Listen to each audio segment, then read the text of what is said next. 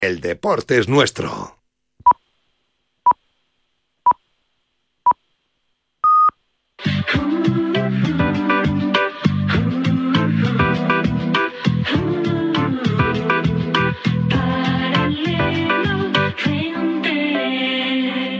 Hola amigos, bienvenidos al programa de viajes y turismo de Radio Marca. Comienza Paralelo 20.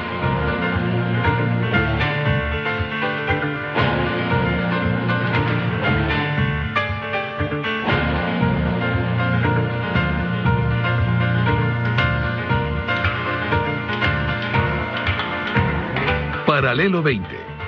Presentado por Marcial Corrales, David Agüera y su equipo de colaboradores.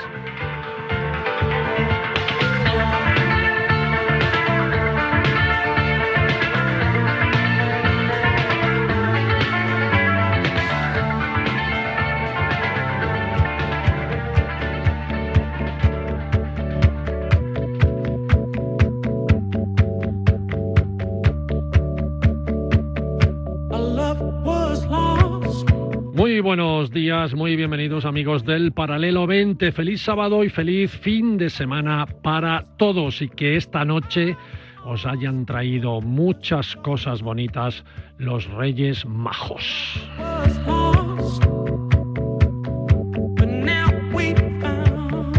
Hoy sábado nuestros Reyes Magos en Radio Marca nos traen el primer paralelo 20 del nuevo año 2024, año 2024, ¿quién, quién lo diría? Nosotros ahí cumpliendo este año la temporada decimosexta también, 16 años en radio, aquí en Radio Marca y camino de los 17 si Dios quiere. Somos unos jovencitos aún y con mucho que aprender y sobre todo con mucho por viajar. Y hablando de viajes, recordaréis algunos que menudo viaje hizo el ya fallecido Stanley Kubrick con su película 2001 Odisea en el espacio. Según el bueno de Kubrick, en el 2001 ya habíamos llegado a Júpiter e incluso habíamos repetido y volábamos en una nave con inteligencia artificial. Le echo imaginación porque en este 2024 no creo que ni nos acerquemos como humanidad ni a Marte ni mucho menos a Júpiter. Y la inteligencia artificial pues acaba de llegar, es decir, que vamos con mucho retraso sobre la imaginación del cineasta. Pero lo que hay que reconocer es que la imaginación siempre supera a la realidad. Todas las elucubraciones que se han hecho sobre el futuro se han adelantado más en la imaginación que en la realidad. Pero lo que tiene valor, yo creo sinceramente que es soñar que es precisamente imaginar. Si no imaginamos, nunca lograremos hacer las cosas. Ya Julio Verne subió a la Luna en su novela De la Tierra a la Luna en 1865, cuando en realidad no conseguimos subir a nuestro satélite hasta un siglo después. Y también viajó 20.000 leguas bajo el mar en un submarino, cuando en realidad el primer submarino, el de nuestro ilustre Isaac Peral, estaba en fases de prueba y buscando financiación. Fijaros qué curioso. Por eso la imaginación es el mayor arma que tenemos para encender la chispa del futuro y sobre todo evadirnos de nuestro mundo y crear otros mundos más satisfactorios que algunos se convertirán en realidad y otros mucho con toda seguridad que no. Pero mientras imaginemos, somos mejores.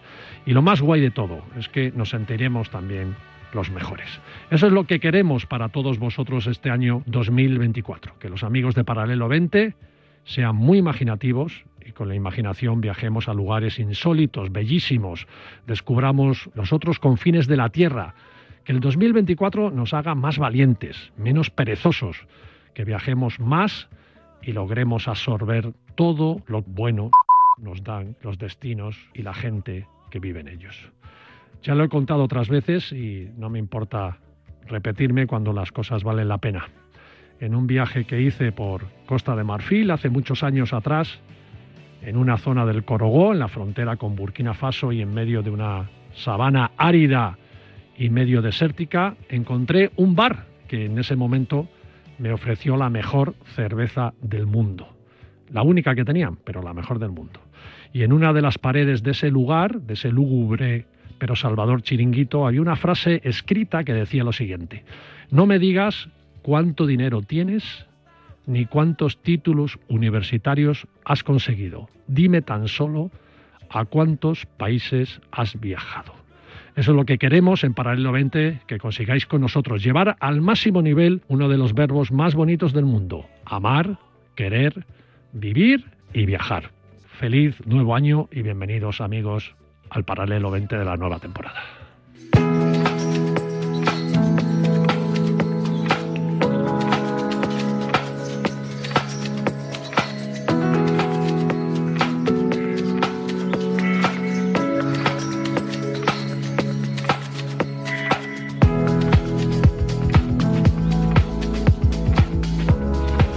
David Agüera, compañero. ¿Qué tal? Muy buenos días, ¿cómo estamos? Piloto de esta nave, bienvenido, bien hallado y bien recuperado, ¿no? Bien recuperado. ¿eh? Todo empieza con, con, una, con un COVID de nuevo, esto, estas cosas raras, ¿verdad? que es que parece que no se va nunca. Mejor pillarlo al principio, ya no. ya, pero ya no arrancas, pero, está muy bien porque es la segunda noche vieja que estoy solo aislado en una habitación, que está muy bien. Bueno, el año pasado estuve aislado acompañado, porque mi mujer estaba igual, pero esta vez estaba yo ¿También de COVID o qué? Sí, sí.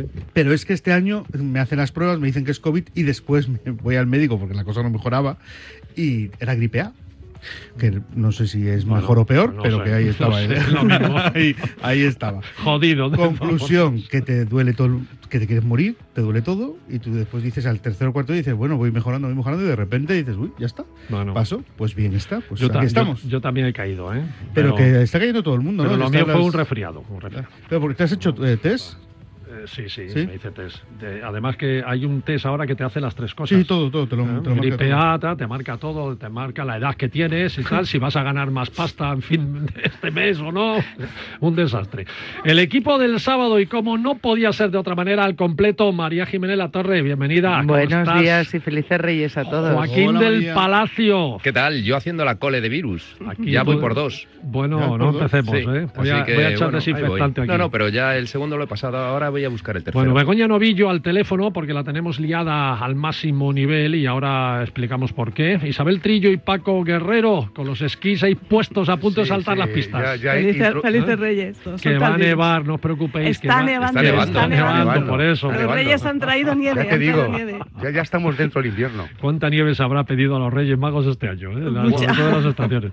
Joaquín, esta noche llegaron los Reyes Magos después de un largo recorrido, largo itinerario, que no sé si si lo montó alguna agencia de viajes de la época, ¿no? Bueno, pues si lo montó, desde luego lo montó de maravilla, pero no se sabe muy bien si llegaban desde el Yemen, eh, lugar de la ruta del incienso, si de la zona de Babilonia o de la zona de Irán. Sí que se cree que eran unos tres meses de viaje y unos 1.600 kilómetros a través del desierto. Bueno, con un transporte que, con un transporte que, no se ha mejorado, a pesar de lo que dices no, tú. No se ha mejorado, pero si ahora lo ofreces, lo mismo te ponen una hoja de reclamación. Ah, seguro, sí, para empezar porque huele, se mueve mucho. vamos a hacer este circuito en cabello, ¿no? No, no, no. Hoja de reclamación. Bueno, lo de camello, está bien que digas camello porque es camello de Arabia. Ah. el camello de Arabia es, el dromedario. dromedario efectivamente, Exacto. Pero bueno, cuando se dice el camello, ¿cuántas jorobas tiene? Bueno, pues el camello asiático... No se le da importancia al dromedario que tiene en estas fechas. No, efectivamente. Pues el camello puede tener una o dos jorobas, porque si es el camello oriental son, es, son dos, y si es el camello de Arabia tiene una, bueno, que es el dromedario. Hasta aquí el programa de biología. Muy bien, los dos, muchas gracias. Oye, la duda que hay ahora es que en mi época, sí. tú, eh, cuando, cuando yo era un niño, venían los, dos, los tres reyes magos a casa. Sí. Yo dejaba la leche para los tres. Sí. La galleta. de moda en que tú eliges qué rey te viene a traer los los juguetes. Ah, ¿sí? Antes tenías tu preferido, pero ahora los niños de ahora deciden cuál es el rey que quieren que vengan a traer. Ah. Entonces esperan a un rey. Sí, claro. Yo, pero esto no, toda la vida fueron los tres. Se esperaba los Yo tres. dejaba los, los, tres y los, las tres, tres y los tres camellos. Y los tres camellos. Disfrazarse tres es más difícil. Pero que, que, Y los cosa pajes. que- Se disfraza el tonto de la familia. Sí, Debe ser por algún tema de convenio. que, que Claro. os desmadráis. Bueno, lo dicho, vamos a conectar con Begoña Novillo. ¿Qué está haciendo con los chinos, no? Huele a gastronomía y, y a gran evento en Madrid. Vamos a ver lo que. Y también tendremos al teléfono a Lola Escudero para que nos cuente bueno, los planes de la Sociedad Geográfica Española para el 2024. Ya veréis la cantidad de cosas que hacemos en la sociedad. Digo hacemos porque para el 20 es socio de la Sociedad Geográfica Española. Viajes, coloquios, charlas, ruedas de prensa, presentaciones, bueno, todas vinculadas al fabuloso mundo de los viajes y las expediciones. Pero comencemos con la información más blanca del momento, la información desde las alturas.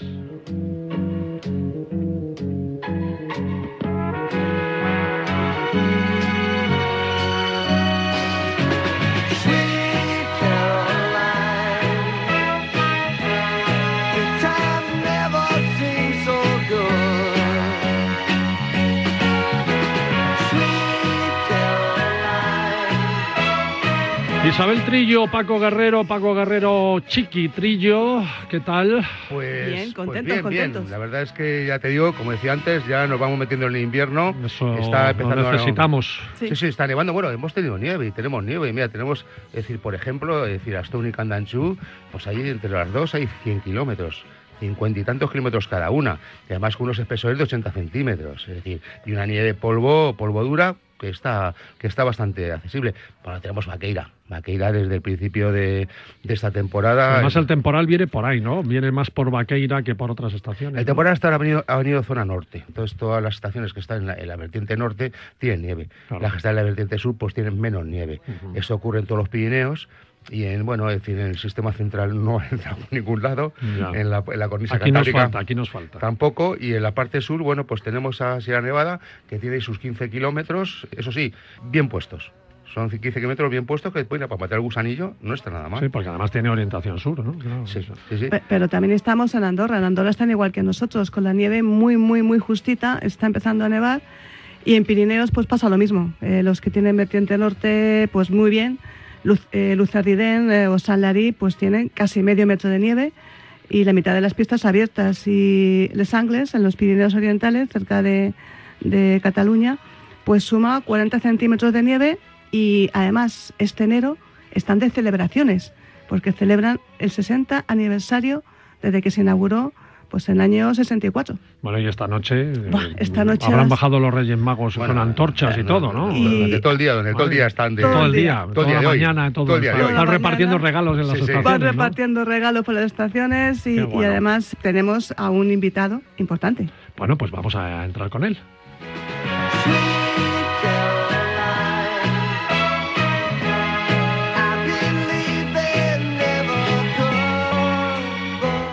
Bueno, el director de una de las estaciones eh, de las bonitas. De las de bonitas. las bonitas de Sí, verdad sí, de sí. Pirineo francés. Sí, ¿eh? además tiene una zona que le llaman la Pequeña Siberia, que es genial porque es un recorrido que puedes hacer en trineos tirados por perros Qué bueno y eso. Bueno, entre y- bosques y demás. Y, Tienes y- actividades, tienes hasta, hasta, hasta para ir bajo el hielo. Bueno, tú me has Sí. contado que te puedes tirar con un trineo y alcanzar los 40 kilómetros hora. Sí, para el que tiene narices. en una pista de dos, kilo- dos o tres kilómetros. Es- es que Eso es sí, genial. sí, ¿eh? es que se, dice 40 kilómetros por hora, así como, como que no tiene la cosa, pero oye, que hay que estar ahí encima. Que los trineos solo están ahí en la pista de borreguiles, ahí en la- Sí, donde están los, niños, ¿no? Sí, sí. Así es, sí. eh, tener Bueno, pues- dos o tres kilómetros para tirarte en trineo, fíjate qué maravilla. Pues una maravilla, vamos, es decir, eh, es que hay pocos sitios donde tengas esta, esta, esta opción. Bueno, Sí. vamos a develarlo ya. Este, tenemos a Antonio Martín, que Antonio es el, Martín, el no. director de turismo de Les Angles, una de las bonitas y, y grandes estaciones que hay en el Pirineo, en el Pirineo francés, muy cerca de Cataluña. Antonio, bienvenido para el 90, ¿cómo estás? Buenos días y feliz año a todos. Qué Buenos bueno, días. qué bueno tenerte de nuevo. ¿Eh? Que el año Sí. pasado también abrimos el año con vosotros casi, ¿verdad? Sí, sí, exacto, exacto. Mira, pues y nada, muy bien, contentos de, de hablar con vosotros. Bueno, a- a- Antonio, te agradecemos que hayas dejado las múltiples actividades que tienes hoy, porque hoy inauguráis, inauguráis, es decir, un parking. Hoy ver, sábado, cuéntanos, hoy sábado. Hoy sábado, Sí, sí, sí. esta tarde sí, a las sí. 4.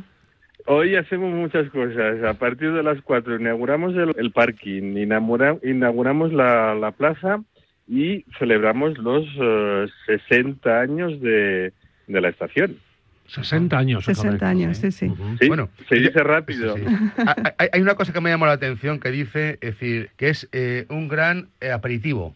Nosotros aquí en Francia el aperitivo es todos los días. Todos los días tenemos que hacer un aperitivo.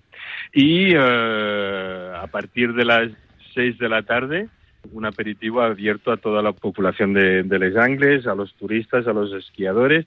Sabemos que empezamos a las 6 de la tarde, pero no sabemos a qué hora acabaremos. Bu- Bueno, pero Pero vamos es a ver. un aperitivo muy tardío, ¿no? Pero ¿qué, qué, qué, qué no- qué- qué- de- ¿en qué consta el aperitivo? ¿Qué es? Porque aquí en España... Eh, Antonio, es- Antonio, discúlpame, como ves, eh, a Paco lo que le interesa es el aperitivo. Las demás Sí, sí, actividades, no, no, vas a inaugurar Bueno, un parking superatómico, mm, En la medioteca. tienes bajadas de antorchas con todo, con todos los esquiadores, pero no, no, él va al aperitivo. Él ya lo sabemos que le gusta comer y le, interesa el aperitivo nada más. Pero bueno, también lo queremos mucho, ¿eh? A pesar de todo. Bueno, nosotros cuando, vamos a esquiar con, con Paco, eh, le perdemos. ¿Dónde está Paco? No, te preocupes, sabemos dónde está. en la terraza, en la terraza y tomando el sol. yo es que voy de bar en bar porque ir para nada es tontería.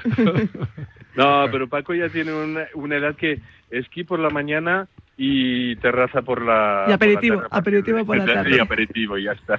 Bueno una de las cosas que a mí me gustaría destacar también que es importante es que la estación es eh, 50% de descuento porque es muy accesible una accesibilidad para la accesibilidad reducida y que además tenéis el forfait al 50% de descuento. Es una estación que bueno adaptable y adaptada.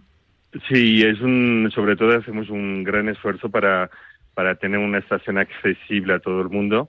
Para la, para la gente, para los minusválidos, tenemos el forfait al 50% y el acompañante también el 50%. Ah. Lo que quiere decir un forfait gratis para una de las dos personas. Ah, pues eso está, eso está muy bien. Bueno, para, para, que veáis que no solamente pienso en comer, también pienso en la economía. Eh, eh, eh, he leído que el parking es gratuito. De momento es gratis. ¿Cómo de momento? de momento es gratis. Como lo inauguran. exacto, exacto. No, la verdad es que el parking abrió el día 20 de diciembre y desde el primer momento que se abrió eh, está lleno. Son casi 200 plazas y la verdad que eh, nos preguntamos, digo, los 200 coches que, que, que están en el parking antes los teníamos fuera por la calle. Entonces esto es una eh, es un, la verdad que a nivel de, de, circulación de, de, coches y esto, pues eh, se nota que hay menos circulación, que los coches están bien aparcados y el servicio de, de lanzaderas que hay en, en la estación todos los días a partir de las 9 de la mañana hasta las 6 de la tarde, pues eh, hace que no haya tantos coches en, en la calle circulando. Decimos lanzadera porque la estación es como muchas de las francesas, ¿no? Les gusta tener un pueblecito que además tiene un ambiente espectacular durante el invierno y desde el mismo pueblo cogemos los teleféricos y que nos suben a la propia estación. Claro, tú date cuenta que, que la estación, bueno, lo que es el pueblo tiene 600 habitantes, es, normal. más o menos, pero, pero hay 18.000 personas. En la temporada de nieve. En temporada de nieve sube hasta 18.000. de 600 a 18.000. sí, sí. Exacto. Y a veces pasa que tenemos atascos aquí en la, en la avenida principal y claro, no estamos acostumbrados a los atascos, pero nos gusta de que venga la gente eh, somos una estación pueblo que las, las pistas llegan hasta el mismo centro del pueblo. Y esto a Paco le gustó mucho porque la vez que vino bajó la pista verde cruzó la calle y se metió en la piscina, en el estanqueo. fue directo, fue directo, con los esquís, con las botas y todo. Debe haber un ambiente espectacular ¿eh? en el pueblo, por, la, noche y todo esto. Y además le gusta mucho a Paco porque se puede meter con bañador normal, no con el marca paquete de toda la vida. Exacto, y incluso le, eh, calentamos el agua para Paco. además. Es, que me cuidan, me cuidan y por eso me gusta ir allí. una cosa que te quería preguntar, Antonio, ¿tenéis imágenes o vais a poner imágenes de aquellas primeras eh, bajadas cuando se inauguró el primer telesilla, donde los turistas dormían en graneros porque no había hoteles. Eh, sí. tenemos, tenemos eh, incluso hemos hecho una, una exposición de fotos en todos los comercios, en la oficina de turismo, de la evolución de la estación desde, desde que empezó hasta ahora y el cambio es, el cambio es bestial porque ves las máquinas Pisanieves, la primera que, que tuvimos, eh, parecía un dos caballos con, con cadenas únicamente. Eh, los arrastres eh, de, de, aquella época, el primer cañón de nieve que tuvimos, y la verdad la evolución es, es bestial. Incluso cuando el alcalde dijo que, quería hacer una, una expresión de esquí y le dijeron, tú estás loco, aquí nunca funcionaba, estaban las vacas en medio de las pistas y... Uh, Además, y, hipotecó el bosque y todo.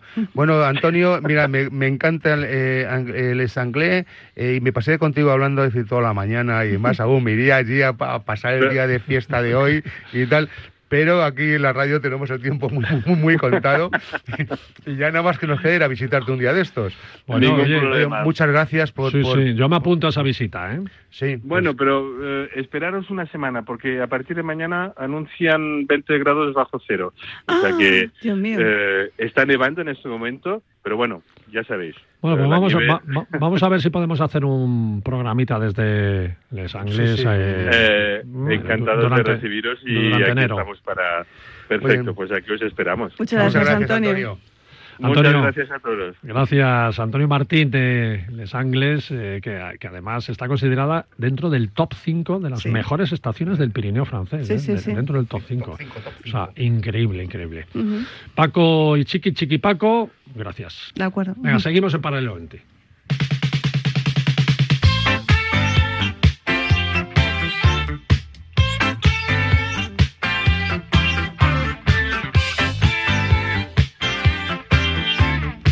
Os comenté que Begoña no, no estaba en el estudio porque está trabajando y muy mucho, siendo ahí parte de la organización de lo que se llama China Taste, eh, o lo que es lo mismo sabor a China. Begoña, ¿cómo estás? Hola, muy buenos días. Pues aquí, como tú bien dices, en la dura tarea. ¿Y cómo lo llevas? ¿Cómo lo llevas entre tanto restaurante chino en este año del dragón, que es el año del dragón? Efectivamente, es el año del dragón y mira, muy bien, a mí me encanta la, la, gastronomía china, creo que es una gran desconocida, que tenemos una idea de lo que es la cocina china muy distorsionada de la realidad y creo que este festival que celebra su séptima edición en esta ocasión, eh, lo que permite a los madrileños y a los que pasen por Madrid es conocer más de cerca esta gastronomía, que es muy amplia y muy variada, porque China es un país bastante grande, y sobre todo conocer grandes restaurantes, porque Madrid dispone de ofertas culinarias de todos los niveles, de todos los precios y con gran calidad, ¿no? Entonces, desde la Embajada de China y del Centro Cultural Chino de Madrid lo que intenta es pues dar a conocer y acercar más esta alta cocina como es la China a todos los que durante un mes quieran acercarse a cada uno de los 17 restaurantes que van a participar desde el 24 de enero al 25 de febrero en esta iniciativa. Es un mes, eh, lo repetimos, 17 restaurantes, o sea, tú vas al restaurante y tiene unos menús especial para celebrar la gastronomía china de diferentes precios, ¿no? Realmente, sí, realmente lo que se celebra es el Año Nuevo Chino, que, que como sabes el calendario de ellos es distinto al nuestro. Ellos lo celebran el 10 de febrero y entonces al hilo de esta festividad pues ellos elaboran un menú especial que sería el equivalente a nuestro menú de Nochevieja para que nuestros oyentes se hagan una idea un menú especial, cada restaurante con sus platos más emblemáticos, siempre con algún plato que ellos toman en esa festividad y, como te digo, con diferentes precios porque hay restaurantes de todos los niveles. Los precios van desde los 22 euros hasta aproximadamente los 90. Dentro de, esa, de ese margen hay precios para todos los gustos y todos los colores y todos los bolsillos. Muy bien, aquí somos partidarios de la cocina china, María. Somos partidarios de, cualquier tipo de, todas las cocinas que estén bien hechas nos gustan. Yo sé que Joaquín y David son más de Tailandia, ¿no? A sí. mí Tailandia es la, comida tailandesa es la, comida mi comida favorita. Yo también Pero es verdad que la comida china, el problema que tenemos en España es que no comemos comida china. Ese es el problema, que los restaurantes chinos han adaptado demasiado a los gustos occidentales eh, sus menús. Tú cuando vas a China y comes comida de allí es una auténtica pasada, pero no tiene nada que ver de hecho el rollito primavera este no lo conocen, quiere decir que te miran con una cara como diciendo... Bueno, mm". David, ya tenemos una alta gastronomía también china en, en Madrid. ¿eh? en España no, pero en Madrid restaurantes habrá restaurantes específicos, también los pagas porque son espectaculares. Claro, pero tú sabes que el, restaurante tipo chino que, encontramos... No, eso no tiene nada que ver. Pero eso también te le pasaba a la cocina mexicana al principio, es decir, el Tex-Mex este no tenía nada que ver con la cocina mexicana. Yo la primera vez que fui a un restaurante mexicano dije, pero ¿esto qué es lo que es? Y no tenía nada que ver. Cierto, hemos mejorado mucho en eso. Begoña, estos restaurantes intentan seguir la tradición, ¿no? Mira, aquí de todo, sí. Es verdad que lo que lo que estáis comentando, muchos restaurantes chinos han adaptado a nuestros gustos los platos. Es verdad que el rollito de primavera o el arrocito de delicias son platos inventados, o sea, no es son platos típicos. Aquí hay restaurantes que siguen mucho la tradición y hay otros que, que han versionado, a lo mejor se han modernizado y tienen propuestas cambiadas, digamos, pero lo que se pretende efectivamente es que todas las zonas, los ocho estilos que de cocina eh, que hay en China esté representada en estos restaurantes, ¿no? Precisamente para eso, para acercar la gastronomía de verdad al, al usuario y que nos eh, quitemos de, de nuestra cabeza los típicos rollitos y el arroz frito, que es que son platos que es lo que todo el mundo identifica, pero que tienen poco que ver realmente con esa cocina. Pues a mí los rollitos me gustan. no, pero que al final el español es verdad que ha educado mucho el paladar en los últimos años, con lo cual está muy preparado para mm, conocer realmente lo que es la gastronomía china. Yo creo que tampoco hace falta adaptar tanto, porque cuando vas a un, a un restaurante asiático, a un restaurante búlgaro, me da igual del país que vengan, lo que quieres es experimentar cosas nuevas, no quieren que te los adapten, ¿no? Al final, bueno, pero es que en España lo que la cocina china lo que ha tenido fama siempre es de una cocina muy para toda la familia, es decir, el arroz ese que decís, tres delicias les encanta a los niños, con lo que ya tienen solucionado un plato para niños, y luego ha sido siempre una cocina muy económica, con lo que era una cocina low cost, no era China, luego es lo que estamos hablando, ahora lo que está diciendo Begoña, yo creo que muy bien dicho, es que quieren introducir la cocina china de verdad, es decir, no esa que nosotros conocemos, que también tiene todo su mérito, ¿eh? también hay que no, claro. Mira, es una manera también de, por lo menos, empezar y introducirse en la gastronomía china. después de uno va eh, prosperando, va aumentando sus conocimientos y se va eh, yendo a, platos a lo mejor más eh, típicos chinos. No sé si vosotros habéis probado alguna vez la medusa. Nunca. Sí, yo sí. Yo en los restaurantes chinos londinenses, que los, los frecuento mucho. Y hay restaurantes españoles también.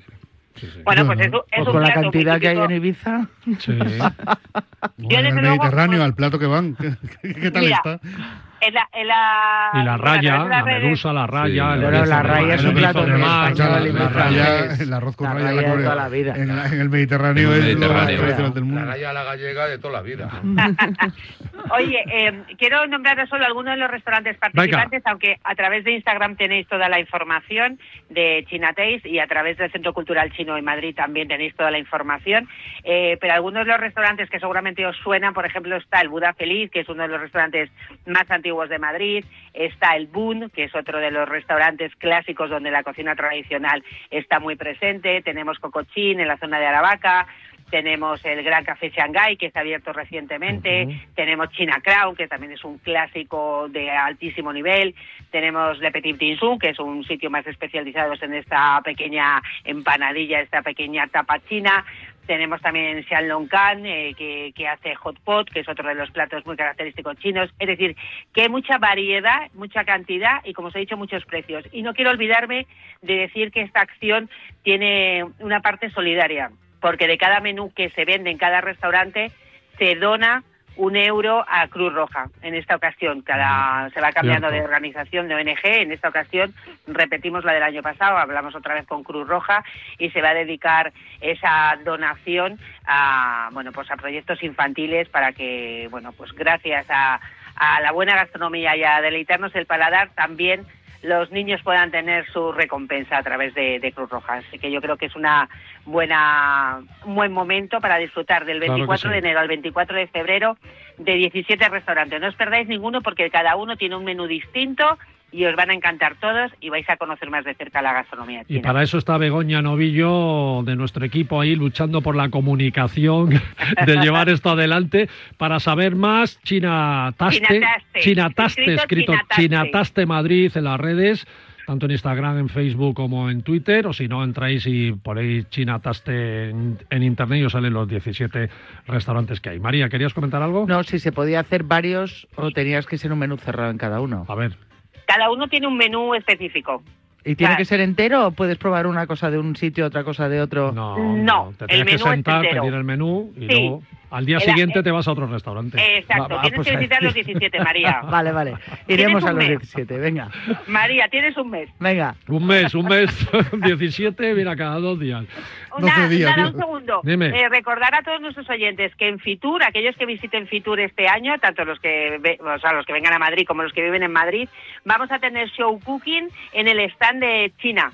Así que de doce y media a una y media o de más o menos o hasta las dos habrá un restaurante que elaborará un plato allí en vivo y luego haremos una degustación para todos aquellos que se acerquen al stand de China. Eso será del 24, 25, 26, 27 y 28 de enero que se celebra Fitur en Madrid. ¿Ves cómo Begoña está llevando la comunicación de todo esto?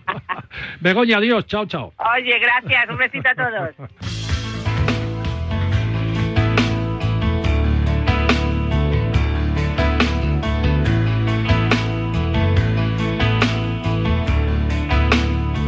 Bueno, pues lo dicho, tengo aquí a dos compañeros, David Agüera y Joaquín del Palacio, que coinciden en elegir una de las mejores gastronomías del mundo, como la tailandesa, ¿no? Que no me equivoco. No, no, claro, ¿cómo te vas a equivocar? Es una auténtica maravilla. Y a diferencia de lo que estábamos hablando antes, sí que hay propuestas gastronómicas aquí en Madrid, por ejemplo, en toda España, pero en Madrid hay propuestas gastronómicas que son una pasada y con, eh, y con productos que son de verdad productos tailandeses. Y gastronomía de verdad tailandesa. Está el Thai Zafra, que es una auténtica maravilla, Thai Garden, de Garden muy bueno. que es una auténtica maravilla. Al final hay unas propuestas gastronómicas que son una pasada y es de verdad comida tailandesa. Es cierto que el nivel de picante lo tienes que elegir tú, porque yo, por ejemplo, soy muy exagerado, tú lo sabes, Marcial, yo soy mm. muy exagerado con el picante, pero ellos te dicen, yo, ¿quieres? Yo al contrario. Claro, pues y mucha gente, cada uno, y él te dice, yo siempre llamo antes y digo, lo quiero al estilo tailandés, que te lo ponen más picante antes de que llegue. Pero hay gente que te van diciendo medio, poco, sin nada, claro. Porque es verdad que el occidental no tiene tanta capacidad. ¿no? Es más, yo te diría una cosa, fíjate, a mí Tailandia me gusta por el trato que tienen los tailandeses cuando llegas y ese mismo trato lo tiene la comida cuando llegas. Es, que te quiere esa comida. Qué expertos que sois. no, pero es verdad. pues bien, este, mato por el thai. Este año, total, total, Chicos, este año 2024 lo vais a tener muy fácil para que sigáis hablando de gastronomía y no solo comer comida tailandesa, sino que la podéis comer en la mismísima Tailandia me preguntáis qué bueno. cómo. ¿Cómo? ¿De qué manera? ¿Con ¿De qué manera? ¿Con quién?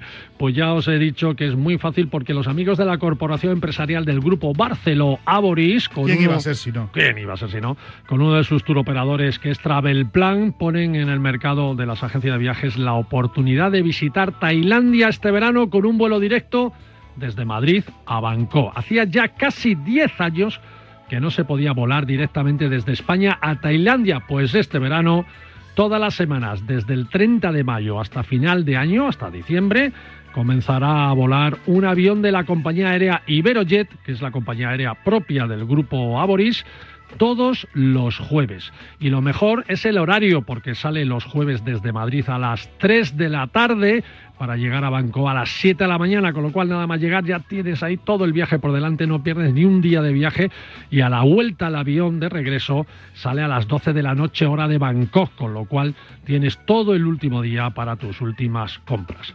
Travel Plan ha diseñado viajes de 7 y 14 días a Tailandia para que conozcas todo el país y sus islas, pero también, ojo, para que lo combines con Camboya o con Vietnam. Y todas las visitas, los guías que van contigo en el viaje hablan español, así que lo dicho, fácil, fácil ir a Tailandia este verano gracias a Iberojet, a Travel Plan y a tu agencia de viajes que es donde encontrarás este gran viaje de Amoris.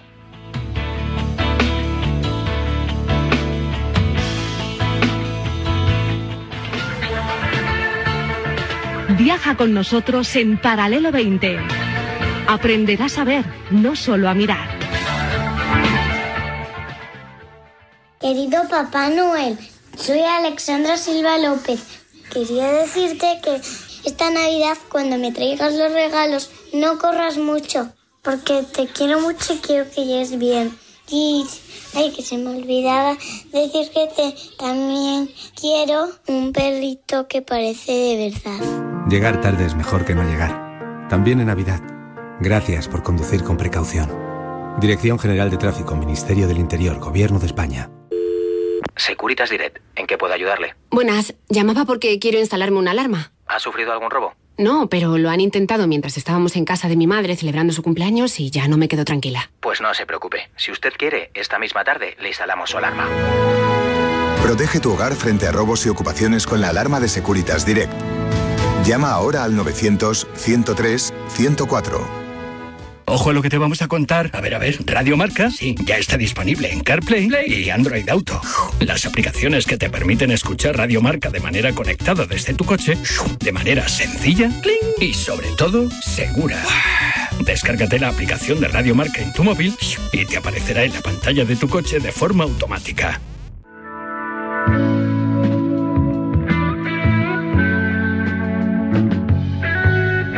Paralelo 20, con Marcial Corrales y David Agüera.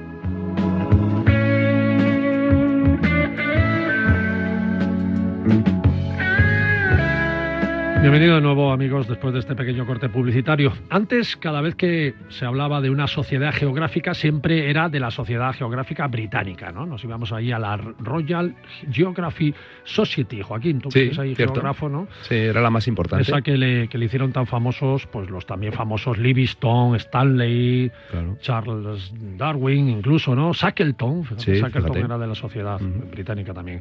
Y otros muchos, pero desde hace unos cuantos años para acá se ha hecho notar muy, muy, mucho, muy bien la sociedad española, la sociedad geográfica española. Hombre, es que no veas si tenemos gente importante. Sí, muy importante. No sé si le daremos la misma notoriedad que los británicos mencionados, pero algunos exploradores famosísimos también tenemos eh, aquí en España. ¿Verdad, Lola Escudero? ¿Cómo estás? Me encanta. Hola Lola, ¿qué tal? hola, buenos, buenos días. ¿Por qué? ¿Por qué te encanta? No, hombre, sí, poniéndonos aquí al nivel de, de la Royal Geográfica, muy bien, fenomenal. Por, supuesto, hoy en día. Pero, sí, sí. Bueno, eh, primero te, voy a presentar de cara al nuevo año, ya conocéis a Lola Escudero, una de las fundadoras, fundadoras de la Sociedad Geográfica Española, secretaria general, y que está colaborando con Paralelo 20 desde los inicios de nuestro programa, ¿eh? Incluso yo creo que antes de que llegáramos a Radio Marca, si no me equivoco, Lola. Sí, sí, sí, está antes, sí, sí, es verdad, antes programas anteriores, es verdad. ¿Y qué famosos ahí tenemos en nuestra Sociedad Geográfica? Bueno, tenemos A que quede claro, hay que conste. no, bueno, ya ya no hay esos exploradores que iban buscando sitios que nadie había que nadie había estado antes, pero mira, por ejemplo, tenemos muchísimos científicos, científicos exploradores, exploradores de la Antártida, exploradores de los mares, exploradores de, de, muchos sitios remotos, de las grandes cimas, y ahí pues tenemos a muchos de los grandes, eh, la Ramendi, que es uno de los grandes de la Antártida, o Sí, o sea, hay muchísimos. Oficial Degui también es otro de los grandes de la, de la Antártida. Eh, Sebastián Álvaro, que todo el mundo conoce. Bueno, podríamos citar muchos, pero es verdad que ahora tienen un perfil más científico que aventurero, por lo menos así nos gusta a nosotros. Es verdad que para hacer las cosas que hacen hay que tener un punto aventurero también muy importante, pero, pero sobre todo van en busca de, de, cosas muy concretas y, bueno, casi todo es pues para mejorar lo que es la, el medio ambiente y la sostenibilidad del planeta, que es en, en la batalla que estamos todos, ¿no? En, a ver si retrasamos el final del mundo de alguna manera. Bueno, bueno, hay, hay, mucho que hablar de eso.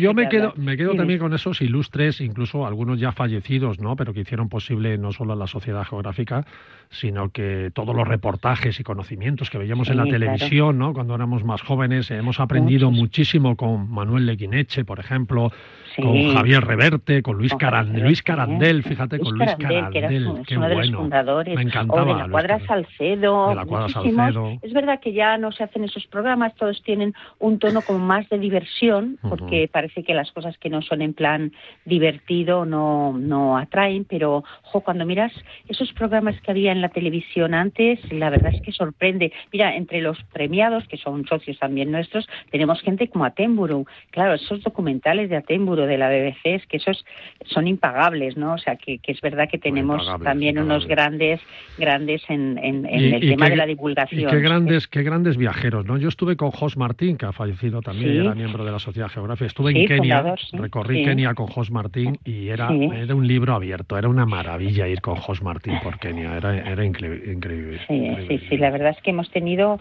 bueno, porque ya llevamos 26, 27 años y claro, pues también muchos de los que empezaron con nosotros ya no están, pero es verdad que han dejado un legado muy importante, muchísimos, como tú has dicho, muchísimos escritores también de viajes, pero bueno, eh, nuestra, nuestra Cristina Morato, no te dejes atrás a nuestra Cristina Morato. Acaba, de sacar libro nuevo, que ha estado tres años allí en, uno de esos libros que, que ya hace muy bien y que, que ponen en ponen en contexto personajes muy interesantes, no solo de viajeros, ahora pues, los últimos de reinas, pero que también siempre les busca siempre ese componente ¿no? de, la, de la vida cotidiana. Y dos, y dos, dos, miembros eh, súper ilustres, que son Lola Escudero y Marcial Corrales. totalmente, totalmente ilustres. Y yo quiero romper una lanza a favor de mi gran profesor y tuyo también, Eduardo Martínez de Pisón, bueno, que es uno de los más grandes, mejores divulgadores y más conocedores de la Tierra, un amante de las montañas. Y una maravilla escucharle, leerle y bueno, pues de esa gente que yo creo que será irreemplazable porque ya no hay gente que tenga esos conocimientos tan exhaustivos. Mira, en nuestra sociedad no solamente hay viajeros famosos, lo digo porque todo el mundo puede ser, eh, ni tampoco grandes científicos exclusivamente, pero hay mucha gente y hay muchos geógrafos como tú y como yo, Joaquín, porque al fin y al cabo eso es lo que nos llevó a, a fundarle, que es un poco poner en contexto qué es la geografía, que no es otra cosa que conocer el mundo y sobre todo interpretarlo, entenderlo y que esa, ese entendimiento sirva para algo, sirva para mejorar, sirva para cambiar, sirva para organizar, ¿no? Como digo yo, ser un poco amigo de la tierra, ¿no? Exactamente. Y entonces, bueno, pues nuestra única finalidad es la divulgación, la divulgación de todo lo que hacen esos geógrafos, que a veces son biólogos, que a veces son físicos, que otras veces son simples fotógrafos, que digo simple y no es tan simple, mm. porque son los que nos muestran las cosas que, que hay. Hay oceanógrafos, observadores, mm. hay mucho alpinista también, que sigue siendo un reto el subir a las grandes montañas y hacerlo de una manera sostenible. Tenemos, por ejemplo, a un Carlos Soria, mm, que, os voy a decir de él, o sea, que no hayáis dicho vosotros mil y una vez, ¿no? Inmenso. Inmenso. Y como él, pues muchísimos también amantes de las montañas. Tenemos un Pedro Nicolás que es maravilloso cuando habla de las montañas y cómo divulga eh, todo ese entorno. Tenemos gente enamorada de los hielos, de los volcanes, eh, enamorada de cosas raras, de las selvas, de los desiertos. Los geógrafos eh, somos muy frikis a veces. y que hacen de, esos espacios pues su razón de, existir y también de, bueno sus objetivos de, investigación, de reflexión. Y bueno, yo siempre he defendido que esta sociedad geográfica no es como las del siglo XIX, porque ya no tienen espíritu colonialista ni, ni siquiera de descubrimiento del mundo, pero sobre todo para mí la palabra clave es la divulgación, el ponerlo en, en, boca de todos, el, el que todo el mundo se pueda acercar a estos temas, y hemos descubierto que hay mucha gente que se enamora de ello, ¿sabes? Que le gusta viajar, simplemente viajar y con otra mirada, ¿no? Con una mirada más crítica y con una mirada eh, más, mm, eh, más curiosa, ¿no? Ahora, por ejemplo, tenemos todo el programa que acabamos de sacar de los viajes de este año. Hemos seleccionado seis viajes y empezamos con la Antártida, aunque este grupo ya está cerrado porque se va ahora, dentro de un par de semanas, se va en un, en un, buque de investigación con los búlgaros y con Javier Cacho, también muy conocido por vosotros. otro monstruo, gran amigo. Otro monstruo. Otro monstruo. Este ya lo tenemos completo. Luego seguimos con un programa que tenemos de jardines por el mundo, que vas viajando con una experta en jardines, que es Pilar Lacasta. Iremos a París en mayo. Hay otro viaje que vamos con un súper experto en, en el mundo clásico, Carlos Buenacasa, que es una maravilla, que es Apuglia y Basilicata, unas regiones del, sur de Italia, que será un viaje pues mucho más placentero, pero también eh, muy histórico, ¿no?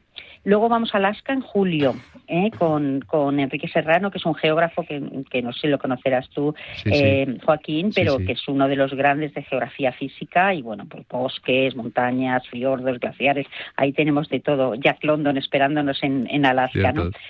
Y luego a Mongolia en septiembre, y en una ruta con furgonetas por el centro y sur de Mongolia, que iremos con Raúl Martín, que es geógrafo, y con Roberto Valentín, que es fotógrafo, porque habrá una parte que sea de, aprender a hacer fotografías en esos paisajes.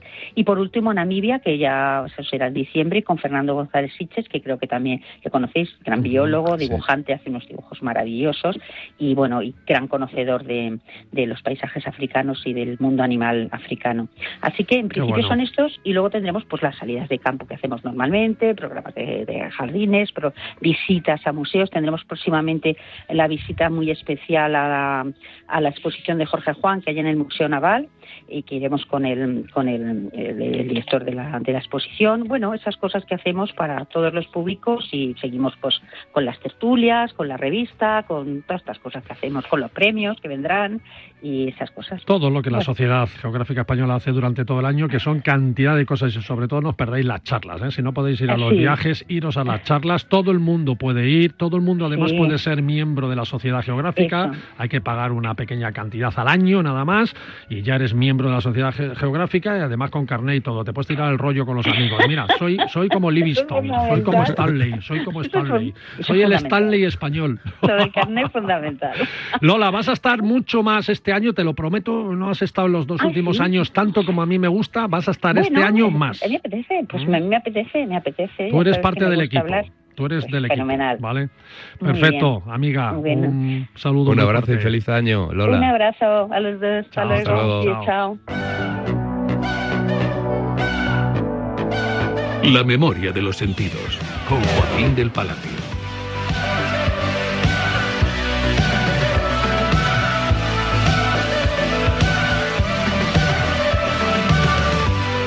Joaquín del Palacio, ¿eran reyes o eran sabios? Eran magos. y con eso yo creo que incluyen un poco todo, ¿no? Eran gente que observaba, gente que sabía, gente que tenía pues un puntito más que lo normal, observaban mucho el cielo, tenían mucha, eh, pues podemos decir, sensibilidad para poder apreciar. Era gente que cuando salía al campo o estaban navegando, eh, respiraban los vientos y sabían cómo venían o de dónde iban, eh, cómo eran las aguas, por ejemplo, si navegaban. Eran gente de otra época, eran gente que estaban más en contacto con la, con la tierra, con la naturaleza. Algo que hemos perdido y que a través de la sociedad geográfica, por ejemplo, y Lola, pues nos ayuda a acercarnos, ¿no? Hay que pisar mucha tierra, hay que, como digo yo, hay que meterse mucho en los bosques, hay que caminar por los desiertos, y ellos lo hacían. Entonces tenían esa sensibilidad que hoy en día pues hemos perdido, la verdad. Aún no se sabe cuál era el origen de los reyes. No, no, se sabe. Se sabe, yo creo que un, un poco de forma varias teorías. legendaria, sí. Mm, el oro, por ejemplo, representaba al hombre, el, incienso pues al dios y la mirra a la muerte, ¿no? Entonces era como ese hombre que nace de Dios y muere por, por la humanidad.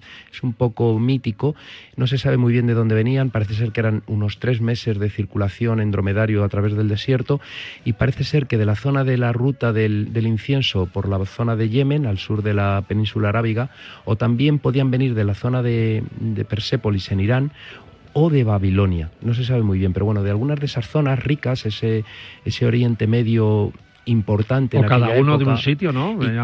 así no se pelea nadie. Eh, posiblemente, a lo mejor también. uno que venga de Saba, del reino de Saba, claro, que Yemen. exactamente, el Yemen, la zona del... Otro de Persia. últimamente es una de las teorías más extendidas, ¿no? De Persia y el otro de Babilonia. Exacto, y entonces que se y por eso traen tres cosas diferentes. En, el mismo, en el mismo viaje, ¿no? Al final terminaron llegando al mismo sitio. Parece ser que hubo algo, algún evento astronómico, no se sabe muy bien. El cometa Halley pasó en el 12 antes de Cristo, no es exactamente, es demasiado tiempo antes, pero hubo varias conjunciones planetarias que eso, orientadas hacia, hacia el oeste, parece ser que les pudo dar la pista, o alguna supernova, que también los chinos hablaban de ella en el 5 antes de Cristo, más o menos. Tampoco se sabe muy bien el, año del nacimiento de, Jesucristo. ¿eh? Entonces pudo ser algo de esto, ellos tardaron un tiempo quizá no sabían muy bien eh, qué es lo que buscaban. Ellos a lo mejor, eh, pues auspiciados por ese evento astronómico, se acercaron hacia un lugar que les atraía, que eso también puede ser, y llegaron a confluir en un lugar que hoy en día sigue siendo uno de los puntos más importantes del mundo, ¿no? que es la zona de Jerusalén, Belén, Nazaret, un lugar que sigue siendo un punto caliente en todos los sentidos y que es un lugar antiguo con mucho sabor al que tienes que llegar, como llegaron ellos a través de los desiertos. Y llegaron montados en el dromedario. El dromedario es todo un espectáculo. Fíjate, hablabas tú al principio de esa ciencia ficción o esa imaginación. Nada se ha conseguido para superar el viaje por el desierto, ni siquiera los todoterrenos, a no ser que lleves a la camsa detrás, como se suele decir. El dromedario puede hacer 160 kilómetros sin repostar agua agua, que lo puedes encontrar porque en el desierto siempre hay muchos oasis o muchos pozos. Ellos que conocen los, los lugares y las rutas saben cómo buscarlos. Cuando vas por el Sáhara vas de pozo en pozo, no tienes problema, pero claro, tienes que conocerlo. También pueden cerrar las fosas nasales a discreción por si viene una nube de, de polvo o viene una tormenta de arena, ¿no? Ellos tienen eh, las cejas muy pobladas y doble línea para poder cerrar los ojos y que no les entre la arena en, en los ojos. Están muy separados del suelo, tienen las patitas muy largas porque el suelo irradia calor. También llevan una lanita por encima que les protege, les aísla.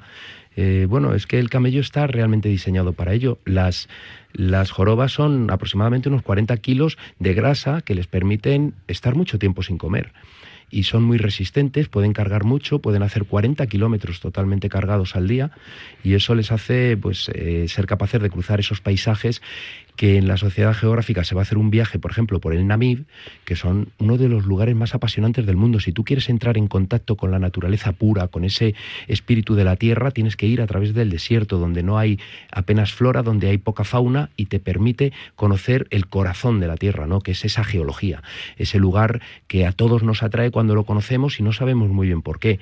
El lugar de los atardeceres inmensos, de los cielos más bonitos del mundo, ese lugar donde la arena eh, es el refugio también de los animales, porque se meten dentro y cuando salen por la noche se ponen a pasear y luego dejan todo lleno de huellecitas.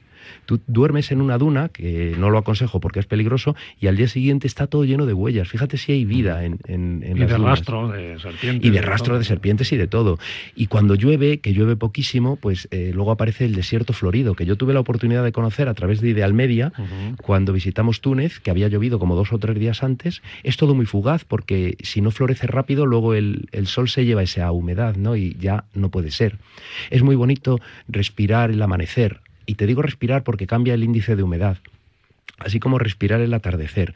Esa sequedad durante el día cambia cambia y por la noche hay mucha más humedad. Va cambiando no solamente la imagen, sino también el olfato. ¿no? Es, es, realmente interesante recorrer desiertos, pues como pueden ser los desiertos fríos en el Gobi, en el centro de, Asia, o ese magnífico, impresionante desierto blanco que es la Antártida, ¿no?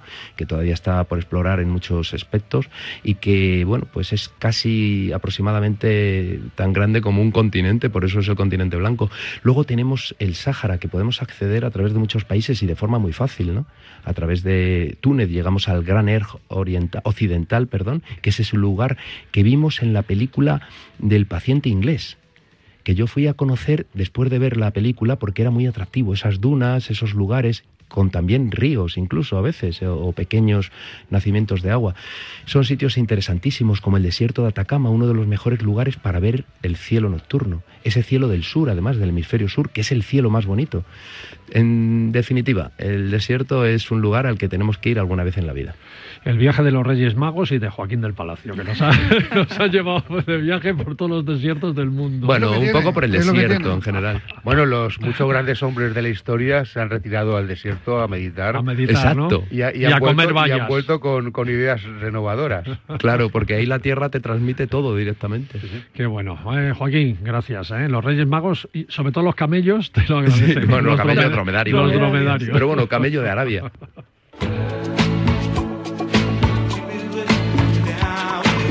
Kilómetro Cero, con María Jiménez La Torre. María, nos vamos a despedir contigo hoy. Vamos, eso no quiere decir que vaya rapidito, ¿no? Venga, María, hasta la semana que viene. Hasta la semana que viene, María. Muchas gracias por tu intervención. Bueno, ya hemos pasado la tormenta de las fiestas navideñas. Bueno, todavía nos queda todavía, el desayuno de hoy, la merienda de hoy, el roscón de Reyes no nos lo podemos perder. La comida de Reyes. de mañana. Cuanto, bueno, los restos, que haber restos. Bueno, a partir de mañana, y ya del lunes, mejor dicho, vida culinaria nueva o vida A ver, yo creo que en este programa hemos hablado mucho de lo que es el kilómetro cero. siempre, mm, eh, ahora hablamos de por supuesto, quitarnos todos los excesos que hemos hecho durante las Navidades, esa operación bajada de, roscón, como luego tendremos, siempre estamos con bajada de algo porque cometemos excesos muy eh, puntuales. Entonces, mañana nos o damos, el lunes, nos damos homenajes. Esos homenajes, pues el cuerpo, eh, hay, de alguna forma, hay que rebajarlos. Entonces, la cuesta de enero también es importante, es decir, eh, los bolsillos se ven afectados en enero. Siempre en este programa hemos dicho que el kilómetro cero lo que hace es ser más barato barato. Entonces, comprar producto de la zona y comprar producto de temporada. Yo creo que es muy importante. Ahora tenemos una temporada de frutas y verduras muy interesante, sobre todo en verduras. Tenemos todas las verduras específicas para hacer esos calditos de ese frío polar que va a entrar, esos menos 20 grados que decían al principio del programa. Pues tenemos muchísimas verduras que podemos hacer unos caldos de verduras fantásticos de temporada. Claro, pero es que un caldito, aparte que le metas tú lo que tú quieras, hay unos caldos de verduras fantásticos que te recuperan y resucita cualquiera. Entonces aprovechemos para hacer esos caldos y esos caldos depuran bastante el cuerpo. Entonces ahora vamos a tener acelgas, borrajas, coles, cardos, espinacas, grelos, brócoli, ese, eh, esa ajo, zanahoria, calabacín, berenjena. Anda que no tenemos cosas para comer en plan verduras. Y los que, eh, todos, todos los calzots, por supuesto que llegarán. pero también tenemos mucha, mucha verdura que se está terminando, pero que todavía tenemos como el caqui, como la chirimoya, como la granada. La granada es fantástica y es muy, eh, tiene muchísimos antioxidantes. Tenemos desde luego pues todo lo que son todas las manzanas, las naranjas, todos los cítricos. Ahora empieza la época de la clementina, que es mucho más dulce y está buenísima. Y encima española. Las uvas que, por, por favor, eh, he visto en muchísimos mercados en Madrid de Perú. Tenemos unas uvas en España que te mueres. Comprar producto español. Luego tenemos manzanas, peras, la conferencia de la blanquilla, que que ahora mismo las peras al vino, ¿hace cuánto ya los dimos en este programa la receta? ¿Hace cuánto que no las tomáis? Es un momento estupendo para hacernos unas peras al vino. Esto para operación bikini no está bien, pero está muy bien para tomar algo bueno. Pero eh, vamos a ver. Bajar así de repente tampoco, ¿no? Hay que no, ir no, poco hay a que ir poco. poco a poco y hay que comer bien. Vamos a comprar producto local, ¿eh? producto No, de temporada. Una- vamos a una hacernos- sopita de cebolla y unas peras con A ver, empezar una comida con un buen caldo nos va a dar una sensación de saciedad, nos va a parecer que tenemos un primer plato que nos va a quitar muchísimo el hambre y vamos a bajar. Por ejemplo, ¿por qué no nos hacemos una sopa de Venga, cebolla? sopa de cebolla, La cebolla es de temporada. Me. Entonces necesitamos muy pocos ingredientes. Realmente necesitamos la cebolla, necesitamos agua o caldo. En Francia se hace con grasa de pollo. Aquí la podemos hacer con aceite de oliva virgen extra, un poquitín de harina al que le guste un poco más espesa, eh, queso rallado. eh, los franceses lo hacen con emmental, pero con te puedo garantizar que con un manchego está buenísima. Y luego un pan, que eh, será pan que tenemos del día anterior que nos ha sobrado. ¿Cómo lo hacemos? Rehogamos mucho la cebolla. Si queremos en ese momento le metemos un poco de, de harina. Le ponemos bien de caldo de verduras, ese que hemos dicho, o agua, si no tenemos caldo de verduras, no por eso dejéis de hacerla. Y cuando ya tengamos esa sopa que sabe a cebolla, ponemos unas tostaditas con queso rallado por encima y las metemos al horno. Tienes una sopa que es un plato principal, que está buenísimo y que te va a cubrir una cena perfectamente y además te va a reconfortar y te vas a meter en la cama calentito y encantado. Con lo que yo creo que es una buena forma de, me, me apunto, me apunto. ¿eh? de empezar la operación la dieta. La sopa de cebolla, además, es de mis favoritas. Y, Pues venga. y con todo lo que le has dicho, con el quesito, con el pan Producto rallado. local, acordaros, producto local y producto de temporada. Es una muy buena forma de solucionar el tema de eh, la operación enero, esta cuesta de enero tan complicada. Verduras, fruta y sopa de cebolla. Eso. Esa es la dieta. qué bueno, qué bueno.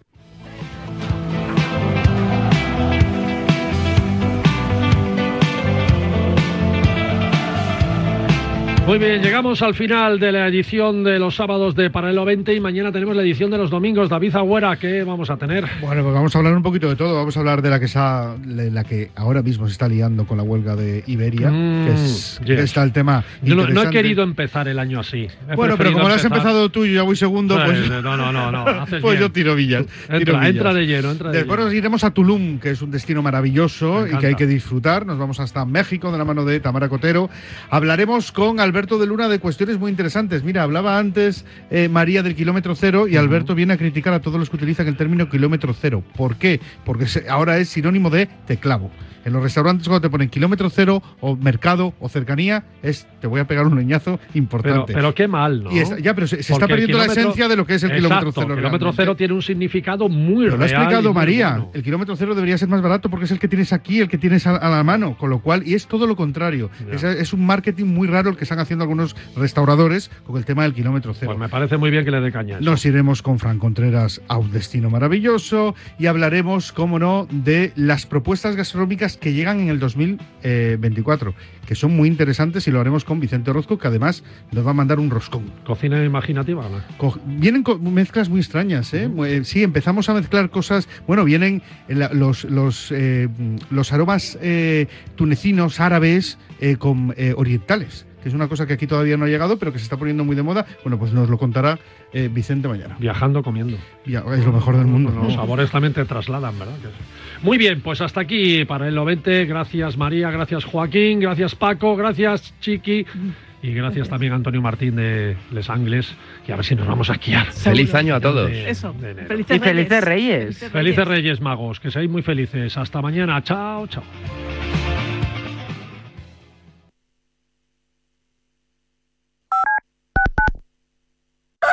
Atenazón es el programa más madrugador de la radio del deporte. Todos los sábados y domingos te acompañamos de 6 a 7 de la mañana en tus salidas de casa